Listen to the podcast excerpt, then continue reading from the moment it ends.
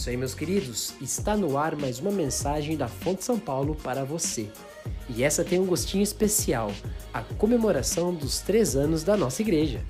O pastor convidado Isaac Sixu meditará sobre o tema do nosso aniversário: Sua obra em nós. Então coloque seu fone e venha com a gente. Para mais informações sobre a Fonte São Paulo, acesse o nosso Instagram, igrejafonte.sp. Fonte São Paulo, inspirando transformação pelo Evangelho. Bom dia, meus irmãos. A graça e a paz. Ah, quero dizer para vocês que é um prazer e uma alegria enorme estar aqui com vocês nesse dia de celebração em que, enfim, a Fonte São Paulo está celebrando esses três anos de existência. É, me sinto honrado com o convite. Quando o Marcelo me procurou, falou: Isaac, você topa? Eu falei: tanta gente melhor. Fernando Leite não está disponível?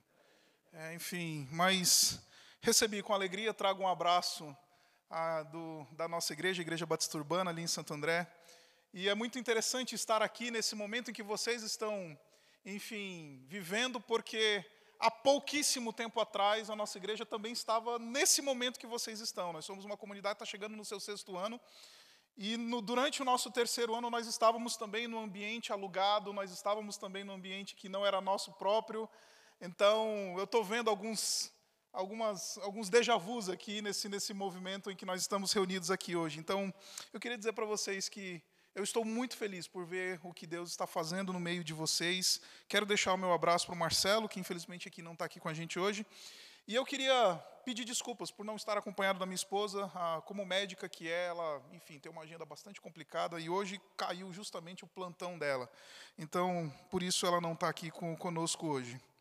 Bom, eu não tenho muitas delongas, eu queria convidar você a baixar sua cabeça e nós vamos orar e então nós vamos meditar na palavra de Deus.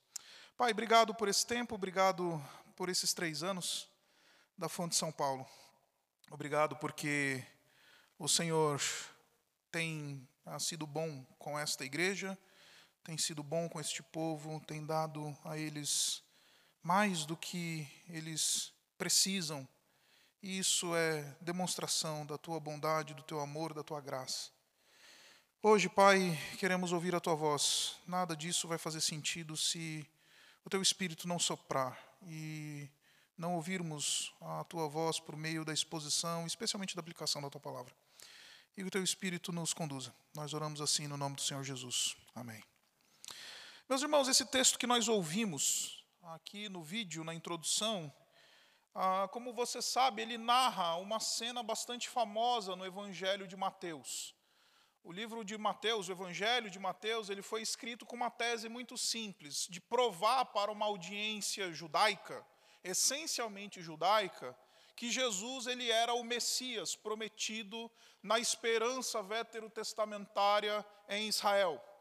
Mateus ele se propõe então a escrever esse evangelho com esta ótica e com esta agenda. É inocente achar que os evangelistas eles simplesmente escreveram ah, os seus escritos simplesmente porque eles estavam ali ah, sem qualquer agenda ou porque eles queriam fazer a esmo um relato biográfico da pessoa do Senhor Jesus Cristo. Não. Todos os evangelistas, eles escreveram com uma agenda, com um propósito, e por isso selecionaram eventos da vida do Senhor Jesus Cristo para provar os seus argumentos ali na, nos seus evangelhos. Mateus então escreve ah, o evangelho dele, que recebe o título ah, de, do nome dele, para provar que o Senhor Jesus Cristo era o Messias. Ele está escrevendo para uma audiência essencialmente, como disse, judaica. Essa cena que a gente acabou de ler, que o Senhor Jesus Cristo chega no templo e faz aquilo que nós chamamos de a purificação do templo, é uma cena bastante importante, porque, como você sabe, para os judeus o templo tem uma função bastante central na vida religiosa do povo, mas não somente isso. O templo também era um ambiente onde a, a, a nação de Israel tinha o seu sentimento nacional bastante representado. Aquilo que a bandeira é para nós como nação hoje, o templo era para a nação de Israel no passado. Aquilo que identificava essencialmente a nação de Israel como um povo e que trazia algum sentimento de nacionalismo para, aquela, para, aquela, para aquele povo, era a, o templo. O templo ele tinha essa função que extrapolava essa função de centralizar ali toda a atividade religiosa. O templo também tinha essa função de unir um povo em torno de uma agenda também civil, em torno de um, de um movimento que fazia com que, ela, com que aquele povo se se identificasse como uma nação. E o Senhor Jesus Cristo, ele, como você sabe, na passagem que a gente acabou de ler, ele chega ali no templo. Mas antes da gente entrar propriamente no texto, eu queria lembrar você um pouquinho do contexto. Isso daqui está acontecendo naquilo que a gente chama de domingo de ramos, que é o domingo que antecede a Páscoa no calendário cristão. O Senhor Jesus Cristo ele está chegando em Jerusalém, ele é recebido naquela cena que você conhece, montado num jumentinho, ele é, ele, ele é recebido em Jerusalém como o Messias, o rei dos judeus, aclamado como o rei dos judeus, só que como um rei bem diferente, ele não vai para o pretório, ele não vai para o palácio, ele vai para o templo. Ele entra em Jerusalém e, em vez de reivindicar o trono, ele vai para o templo, porque ele não é um, um, um Messias político. Ele é o filho de Deus e a sua agenda não é política, a sua agenda ela é espiritual, por isso ele vai para o templo. Chegando no templo, ele faz essa purificação. A gente normalmente foca no movimento da purificação, mas eu queria focar hoje num movimento que é muito incomum nos, evangelho, nos evangelhos, que é o movimento da indignação do Senhor Jesus. O Senhor Jesus Cristo, ele chega ali, o versículo 12 diz para nós que ele entrou no templo e expulsou todos os que estavam ali comprando e vendendo. Ele derrubou as mesas dos cambistas e as cadeiras dos que vendiam pombas e lhes disse: Está escrito: A minha casa será chamada casa de oração, mas vocês estão fazendo dela um covil de ladrões. O Senhor Jesus Cristo ele, ele, ele revela uma face do seu caráter bastante incomum nos evangelhos, que esta ira santa contra algo que está acontecendo diante dos seus olhos e que ele evidentemente desaprova. E a aplicação aqui, meus irmãos, ela é muito simples. O fato de estar acontecendo no culto não quer dizer que Jesus Cristo aceita. O fato de algo estar acontecendo no ambiente tomado como um ambiente da adoração não quer dizer que seja uma coisa necessariamente agradável a Deus. Hoje nós vivemos uma época de que basta ter uma boa intenção, ah, porque Jesus vê o coração, que a gente acha que as nossas expressões de adoração elas vão ser aceitas por Deus, quando não necessariamente isso é verdade. O fato de estar acontecendo no templo, o fato de alguma coisa ser eventualmente validada pela liderança religiosa, o fato disso ser algo que está sendo vivido de maneira bastante corriqueira, como a gente vai ver aqui no texto, isso não quer dizer necessariamente que o Senhor Jesus Cristo aprove. A tradição cristã não é a tradição da boa intenção, a tradição cristã é a tradição da Escritura. E segue a Escritura ainda que isso nos seja incômodo muitas vezes. E então o Senhor Jesus Cristo entra no templo. E normalmente a gente lê esse texto e a gente já de cara pensa nos, nos vendilhões da fé, né? Quando a gente olha para esse texto, de, em primeiro lugar, a gente normalmente vai pensar que esse texto normalmente é um texto que vai falar contra os vendilhões da fé. E a gente normalmente faz aquele link imediato. A gente pensa nessas figuras midiáticas que estão aí nas, nos canais de televisão, nas mídias sociais, nas, na, na, na, internet, vendendo o evangelho por uma falsa prosperidade ou alguma coisa do tipo. Mas eu queria chamar a sua atenção que o texto ele coloca uma ordem interessante. Antes de falar daqueles que estavam vendendo, ele fala daqueles que estavam comprando. O Senhor Jesus Cristo, ele não expulsou somente os que estavam vendendo, o Senhor Jesus Cristo expulsou os que estavam comprando, os que subsidiavam essa, esse, esse mercado, essa feira que estava acontecendo ali no templo. E talvez você esteja pensando, mas o que, que isso tem a ver? Eu queria que você imaginasse comigo uma, uma, vamos hipotetizar aqui uma família judaica do primeiro século. Vamos imaginar aqui o seu Benjamim, casado com a dona Miriam, ele tem lá o Jacozinho, o Abraãozinho, a Raquelzinha. E aí ele começou a semana dele e ele sabe que no sábado ele precisa comparecer ao templo. Como bom judeu que ele é, então o que ele vai fazer? Ele vai começar a se preparar durante a semana. E ele se prepara durante a semana, ele separa um animal ali no seu rebanho e ele cuida daquele animal. Ele prepara, ele fala: Este animal aqui é o animal que eu vou separar ao Senhor. E ele passa aquela semana inteira pensando naquilo que ele vai entregar no sábado, no Shabat, no templo. E ele se identifica com essa oferta que ele vai fazer. Ele prepara essa oferta que ele vai fazer. Ele se, se articula em família para chegar no sábado diante dos sacerdotes e falar: Senhores sacerdotes, está aqui a minha oferta ao Senhor. Aqui está aquilo que preparei ao Senhor. Aqui está aquilo que vem como uma verdadeira expressão de adoração da, da minha parte e da parte da minha família. Só que isso é bem diferente daquilo que a gente vê no texto, porque no texto está dizendo que o pessoal estava chegando no templo e perguntava: quanto é que custa? Quanto é que custa a adoração? Qual que é o rito que eu tenho que cumprir aqui para ser aceito? Qual que é a qual que é o checklist que eu tenho que preencher para me enquadrar dentro do status quo deste grupo. Ah, tem que assinar o cheque? Tem. Tem que orar quando manda orar? Tem. Tem que ajoelhar quando manda ajoelhar? Tem que dar patinha quando manda dar patinha? Tem que rolar quando manda rolar? O que, que tem que fazer? O Senhor Jesus Cristo ele está extremamente indignado com os que estão comprando. Não somente com os que estão vendendo. Porque os que estão comprando, eles estão oferecendo uma expressão de adoração e uma celebração ao nome de Deus extremamente vazia, completamente impessoal, absolutamente mecânica. É aquele crente que chega e fala assim: Ah, eu vim na igreja, pastor. Isso está acontecendo bastante comigo agora. A minha igreja é essencialmente uma igreja de jovens profissionais com filhos pequenos. E aí alguns eles, eles conseguem ter até a coragem de chegar para mim e falar assim, pastor, hoje eu, eu trouxe aqui o meu, meu, minhas crianças e meus filhos para a igreja porque eu não queria que minha mulher me enchesse o saco.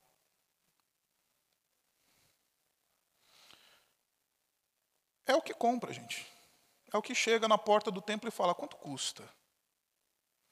É o que não tem nenhum tipo de vida na sua expressão de adoração. É aquele que não tem nenhum tipo de movimento de identificação com a adoração que oferece ao Senhor, ele simplesmente cumpre o rito. E meus irmãos, isso daqui é um negócio que pega bastante para a gente, porque a gente a gente está meio que acostumado a isso, né? O, o, o, transformamos o culto cristão num centro de convenções de relacionamentos. A gente vai lá porque é legal, porque é bacana, tem um pessoal joia. A gente vai lá porque, puxa vida, é um pessoal limpinho, pessoal de classe média para cima. Então lá dá para ir. E a gente paga, assina o cheque, muitas vezes iludidos por uma religiosidade que nos dá essa sensação de que porque cumprimos o rito estamos bem com Deus, ou muitas vezes para nos tentar encontrar algum tipo de indulgência para a nossa alma por causa de alguma culpa que a gente tem dentro de nós. Aí, porque a gente tem alguma culpa, que eu briguei com a minha esposa essa semana, ou porque meu filho, sabe, rolou lá uma resposta atravessada, eu e o meu filho, alguma coisa do tipo. Aí eu venho para a igreja e falo, quanto é que custa? Aí eu compro um negócio e falo, estou bem com Deus.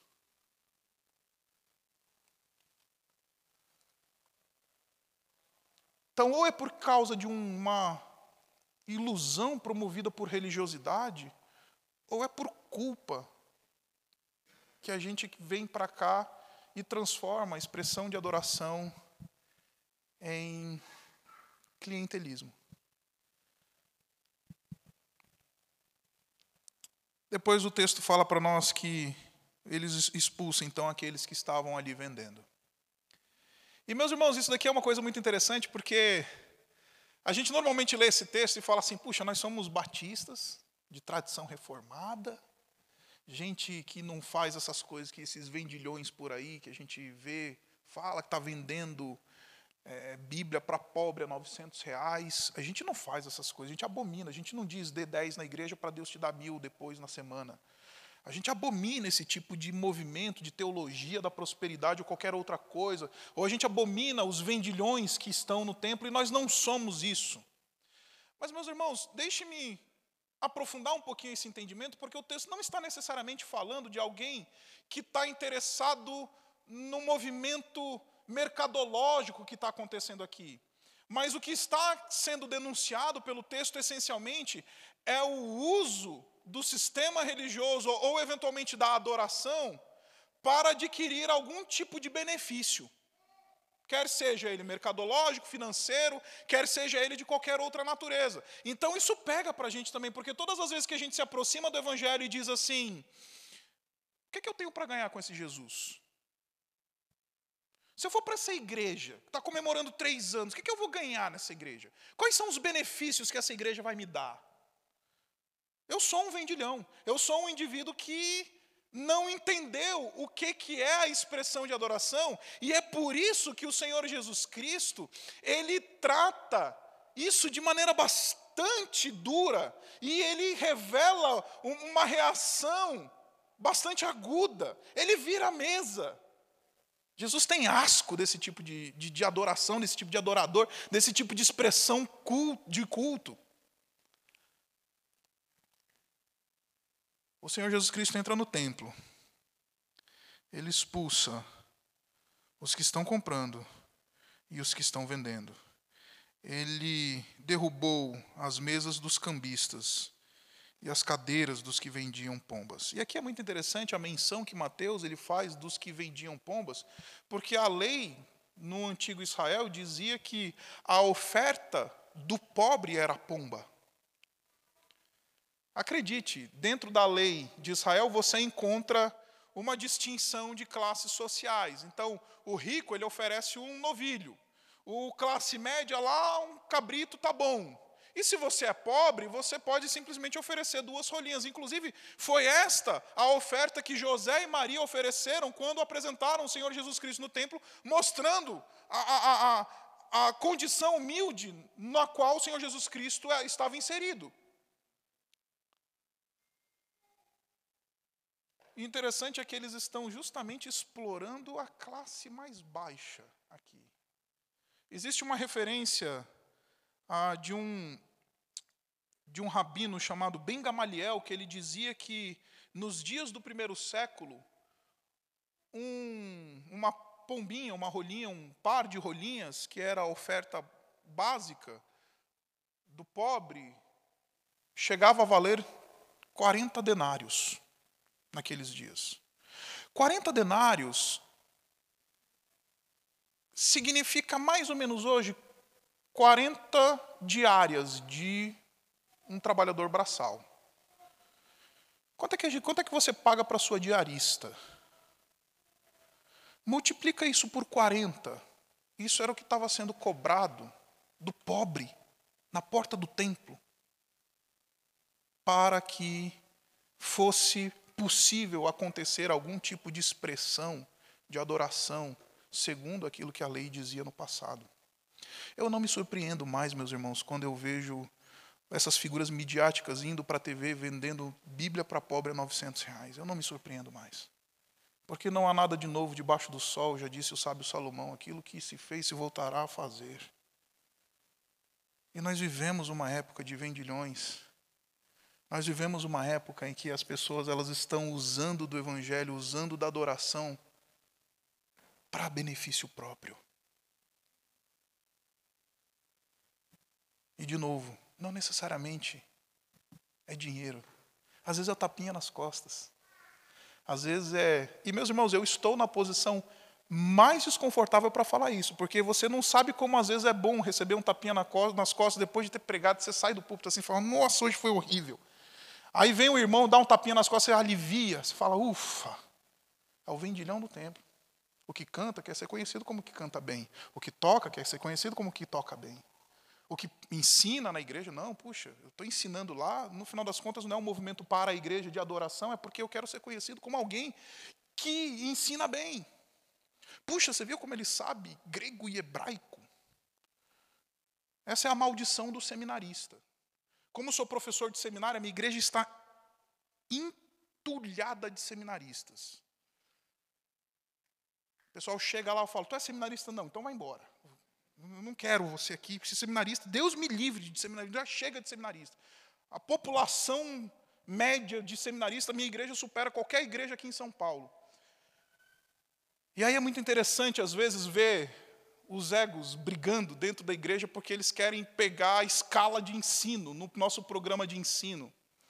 E rola uma briga, assim, sabe? Puxa, e, e uma frustração, porque o, o coordenador do, do, do, programa de ensino da igreja não me deu aquela aula, porque esse semestre eu fiz essa, essa aula no seminário e eu queria mostrar o quanto eu sei agora o que, que é a doutrina da pericorese para o pessoal da igreja, e aí eu não vou, não vou poder. Porque eu quero, eu quero mostrar o quão articulado eu sou, e aí eu não vou poder.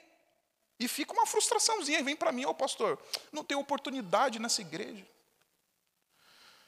Eu falei, depende, você quer oportunidade para o seu ego ou você quer oportunidade para serviço no reino?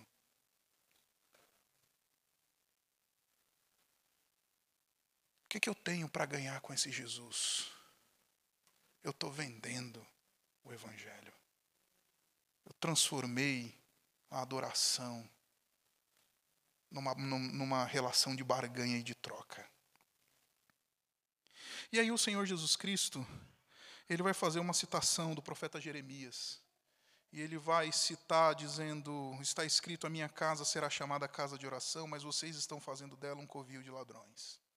E meus irmãos, a eu quero chamar a sua atenção, de tudo que eu poderia falar sobre essa citação, eu queria chamar a sua atenção para o fato de que o Senhor Jesus Cristo ele usa uma expressão muito interessante ao se referir a esses indivíduos. Ele chama eles de vocês transformaram a minha casa num covil de ladrões. E a expressão grega que é usada aqui por Mateus, ela é muito interessante. Muito, muito interessante. Porque ela não está falando do ladrãozinho barato, daquele que rouba alguém no farol. Ele está falando aqui do indivíduo insurgente. Ele está falando aqui do indivíduo que estava transformando o ambiente da adoração em ambiente de revolução política, de libertação do Império Romano. A expressão grega aqui usada é uma expressão muito interessante, porque essa mesma expressão, ela diz respeito aos partidos que aparecem no Novo Testamento no, no primeiro século.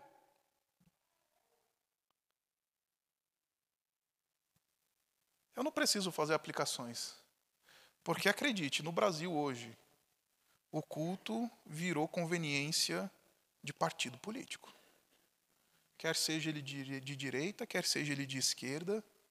A gente já tem igreja de coxinha e de igreja de mortadela. Nessa igreja eu não vou porque o pastor é de direita. Nessa igreja eu não vou porque o pastor é de esquerda. Nessa igreja eu não, não entro porque lá só tem gente maluca que é esquerdista. Nessa igreja eu não entro porque só tem bando de capitalista, opressor. Aquilo que estava acontecendo no primeiro século está acontecendo no Brasil do século XXI, gente. No evangelicalismo do século XXI, quando figuras de liderança religiosa estão se dobrando diante de agendas políticas e trazendo a política para dentro da igreja. E o Senhor Jesus Cristo está condenando justamente isso. Os judeus do primeiro século, eles transformaram o culto em reunião de partido para o que, que nós vamos fazer para expulsar o império daqui. O que, que nós podemos fazer para conquistar a nossa independência política, social do império que nos oprime?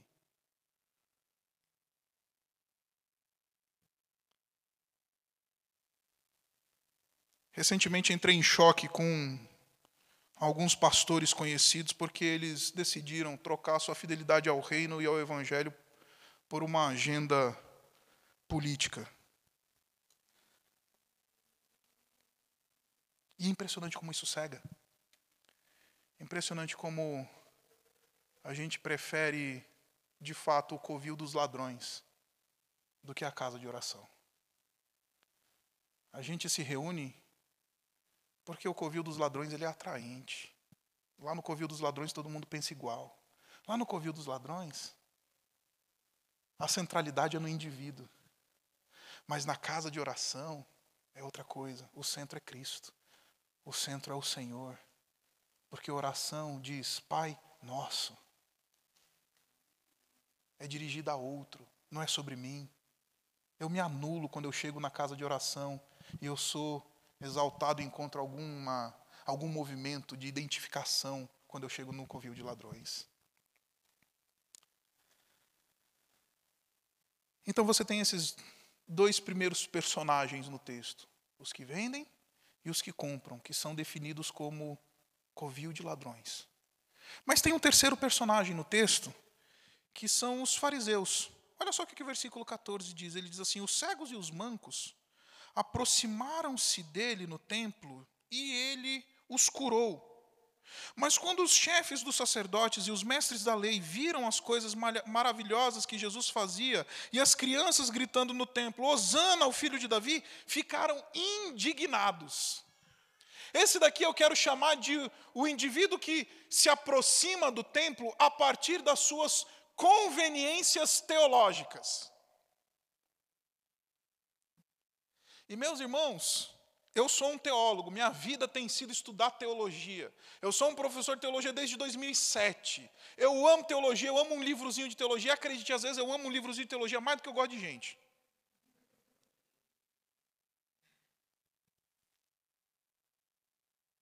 Só que o interessante é que por causa das nossas cartilhas religiosas, a gente tem Jesus debaixo do nosso nariz, operando sinais e maravilhas, e a gente vira para Jesus e pergunta assim: Jesus, isso daí é coisa de calvinista ou de arminiano?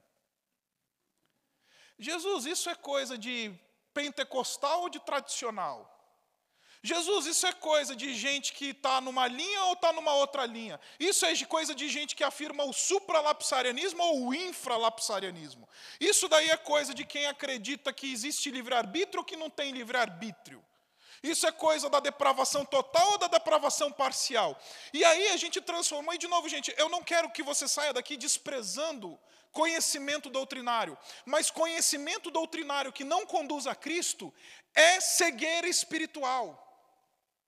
Conhecimento doutrinário que não dobra os nossos joelhos e não quebra a nossa dura cerviz é cegueira espiritual. Estes homens estão vendo o Senhor Jesus Cristo debaixo do seu nariz, curando pessoas, fazendo sinais e maravilhas. E o que eles estão preocupados é: isso não está de acordo com a nossa cartilha. Isso não está de acordo com a nossa aquilo que a gente entende por ser uma igreja saudável. Isso não está de acordo com aquilo que a gente acha que deve acontecer dentro da igreja, Jesus. E meus irmãos, como plantador de igreja, eu estou aprendendo uma lição linda, a lição de ser absolutamente contrariado por Deus. E como é bom ser contrariado por Deus. Depois vocês perguntem para o seu pastor, a gente lê, a gente faz entrevista com plantadores, a gente corre atrás de mentor, a gente vai, corre atrás, faz o nosso pacotinho e fala: Isso daqui vai ser a nossa igreja. E eu lembro que alguns anos antes de começar o processo de plantação de fato da Igreja Batista Urbana, eu tinha feito leituras, eu fui para fora do Brasil, conversar com gente sobre plantação de igreja, fiz e aconteci, não sei o quê, cheguei com o meu negocinho fechadinho. Falei, isso daqui vai ser a Igreja Batista Urbana, a igreja mais legal do Brasil. Ah, que legal é ser contrariado por Deus e ser humilhado por Ele. Aí começou a acontecer uns movimentos dentro da minha igreja que eu falava, mas Deus, isso daqui não está na minha cartilha, Deus. Esse negócio aqui eu não estou não tô, não tô sabendo lidar porque eu não queria. Eu sou reformado, Deus. Eu gosto do João Calvino. Aí o sopro do Espírito vai acontecendo dentro da igreja. Aí Deus vai falando assim: é que, Isaac, eu não caibo nas tuas conveniências teológicas. Eu não caibo na tua religiosidade fria. Eu não caibo na tua dogmatização. O vento sopra onde quer, não sabes de onde vem nem para onde vai. No entanto, ouves, ouve a sua voz. O Espírito sopra. O Senhor Jesus Cristo está operando milagres. E estes homens estão cegos por suas cartilhas religiosas, morais, dogmáticas, éticas, cegos. Interessante é que o texto fala que o Senhor Jesus Cristo curou os cegos e os mancos. A ironia é que os cegos e os mancos nesse texto são justamente aqueles que se indignam contra aquilo que o Senhor Jesus Cristo está fazendo. E aí então surgem as crianças. A quarta personagem desse texto. E as crianças, elas veem e enxergam. E quando elas veem o Filho de Deus operando milagres, quando elas veem o Filho do Homem fazendo sinais e maravilhas, ah, elas reconhecem quem é Jesus. E elas gritam: Hosana ao Filho de Davi. Hosana ao Filho de Davi. A expressão Hosana, ela é uma expressão de saudação real. Ela quer dizer salve rei. Embora todo mundo ache que a dona Osana é uma senhorinha da igreja, Osana é uma expressão real, é uma expressão que diz respeito à natureza real do Messias como filho de Davi. Então, saudar o Senhor Jesus Cristo como Osana ao filho de Davi é reconhecer que ele era aquele que a esperança de Israel toda no Antigo Testamento tinha falado sobre. Então essas crianças estão vendo mais do que todo mundo, essas crianças sabem o que está acontecendo de fato, sabem quem é Jesus, estão vendo o que está acontecendo. Essas crianças aqui não tome elas como inocentes. E é justamente isso que dá indignação a esses fariseus e esses mestres da lei,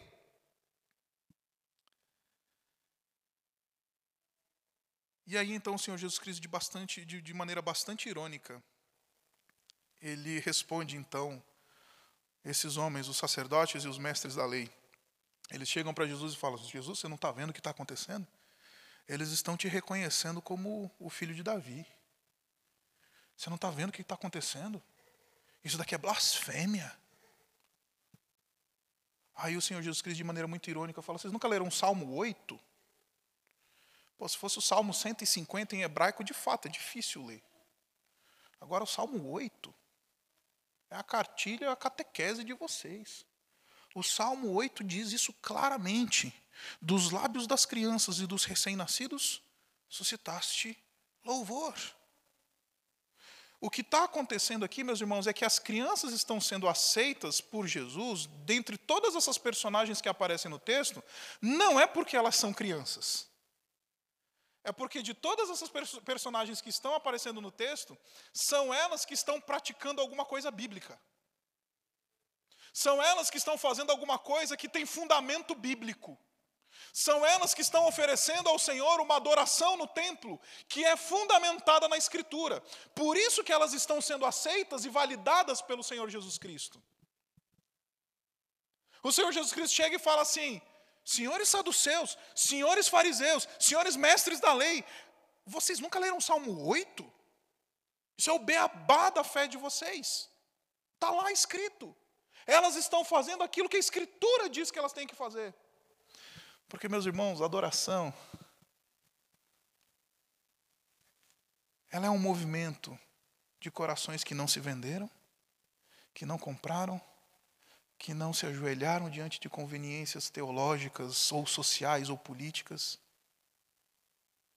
mas que praticam aquilo que a palavra de Deus diz. Adoração não é arrepiar de espinhas, é submeter-se à palavra de Deus. A expressão de adoração mais profunda que eu e você temos para oferecer ao nosso Deus, a expressão de celebração que a Igreja Batista Fonte tem para oferecer nos seus três anos ao nosso Deus é simplesmente renovar o seu compromisso com a palavra de Deus. Essa é a adoração aceitável a Deus. Esta é a celebração aceitável a Deus. Esta é a celebração que o Senhor Jesus Cristo recebe. Não é quando eu compro, nem quando eu vendo, não é quando eu me articulo nas minhas conveniências sociais, não é quando eu me articulo nas minhas conveniências teológicas e dogmáticas, é simplesmente quando eu falo: Senhor, a tua palavra é suficiente. Eu louvo a Deus porque a Igreja Batista Fonte, nesses três anos, tem se mostrado fiel à palavra de Deus. E sei que este é um valor e um compromisso dessa comunidade. Por isso, hoje eu queria incentivá-los a continuarem sendo bíblicos a continuar sendo valorizando o texto, a palavra, honrando os homens e mulheres dedicados no ensino da palavra de Deus dentro dessa igreja. Isso vai garantir a saúde dessa comunidade. Isso vai garantir a beleza do evangelho sendo anunciada dentro dessa comunidade. Agora, o texto fala que são crianças de fato que isso é irônico, porque as crianças elas eram da de todas as classes sociais, as, aquelas que eram as menos levadas a sério. E é irônico que o Senhor Jesus Cristo ele toma as crianças como aquelas que que são o modelo nessa passagem. E eu tenho pelo menos três sugestões para você por que, que o Senhor Jesus Cristo decidiu usar as crianças como esse movimento de lição para esses homens cheios de teologia, para esses religiosos cheios de religião. A primeira delas é porque crianças elas sabem receber a graça.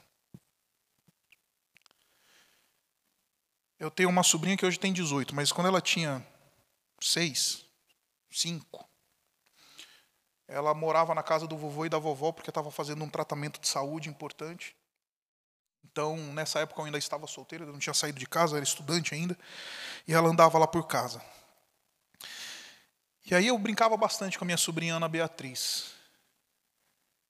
E eu chegava para minha sobrinha Ana Beatriz e falava assim: "Gorda, vamos ali embaixo comprar um sorvete? Bora, tio."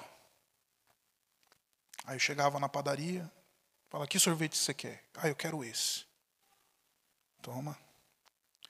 Aí ela tomava o sorvete e falava assim: tio, me dá mais um. Se eu chamar você para ir almoçar comigo hoje, aqui na Berrine, e no final, depois da gente ter comido, bebido, ter trocado ideia, ter conversado, aí chega a conta e no final eu falar assim para você, pode deixar que hoje eu pago. Sabe o que você vai dizer para mim? De maneira nenhuma, pastor. Porque eu não quero passar essa imagem de que eu não consigo pagar a conta. Eu não quero passar essa imagem de que eu não consigo dar conta do negócio. Pelo menos vamos rachar. A minha sobrinha, que é uma criança e sabe receber a graça, ela diz assim: me dá mais um, tio. Porque crianças sabem receber a graça. Crianças também sabem reconhecer a sua pequenez. A mesma Ana Beatriz, gulosa que era, dava ali três, quatro horas da tarde, ela chegava para mim e falava assim, tio, ela sabia que minha mãe tinha colocado tudo que era de açúcar na prateleira de cima. Aí ela chegava para mim e falava assim, tio, e só apontava. Passatempo. O que, é que ela está dizendo para mim? Tio, eu tenho 50 centímetros de altura, você tem 1,91m. Pega para mim. E outra, se você não pegar, eu não consigo. Eu estou completamente à mercê da tua vontade. Pega para mim. Eu sou pequena. Agora, mais importante, crianças sabem receber a graça, crianças reconhece a sua pequenez, mas crianças são crédulas. Crianças creem. Elas tomam a palavra do pai, elas tomam a palavra do adulto como verdade, né? Eu lembro que quando a gente queria, uma, uma vez eu fiz isso com a Ana Beatriz e fiquei surpreso o quanto a gente tem esse poder de persuasão para com uma criança. Estou aprendendo isso agora com uma pequenininha de sete meses em casa. A gente chegou na churrascaria. Aí ela pegou, pediu carne, com fome, queria carne. O garçom trouxe um pedaço de carne e colocou no prato dela. E aí eu cheguei para Ana Beatriz e falei: Gorda, sabia que o boi que virou churrasco morreu antes de virar churrasco? Aí ela virou para mim e falou assim: Ai, tio, então não quero mais não. Porque crianças são crédulas. A palavra é suficiente. E elas tomam como verdade. Por isso, elas olham para o Senhor Jesus Cristo, reconhecem o Senhor Jesus Cristo e falam: Hosana ao filho de Davi. Este é aquele que nos foi enviado. Nesses três anos eu queria convidar você, meu irmão e minha irmã, a dizer: Hosana ao filho de Davi. Porque eu garanto para vocês, esses três anos não teriam acontecido se não fosse o Senhor Jesus Cristo, se não fosse a obra do seu Espírito, se não fosse um movimento dele no meio da sua igreja. Porque, como cabeça da sua igreja, no final das contas é ele que cuida de cada um de nós, é ele que faz isso acontecer. Não tem mérito algum da liderança, do Marcelo, dos demais líderes dessa comunidade. O mérito é do Cristo. Então hoje eu queria convidar você a ser como criança e fazer o que a palavra de Deus diz. Reconhecer o seu senhorio, reconhecer a sua majestade. Esta é a maior celebração que você pode oferecer hoje ao Senhor. Vamos orar e vamos abaixar a cabeça. Fonte São Paulo, inspirando transformação pelo Evangelho.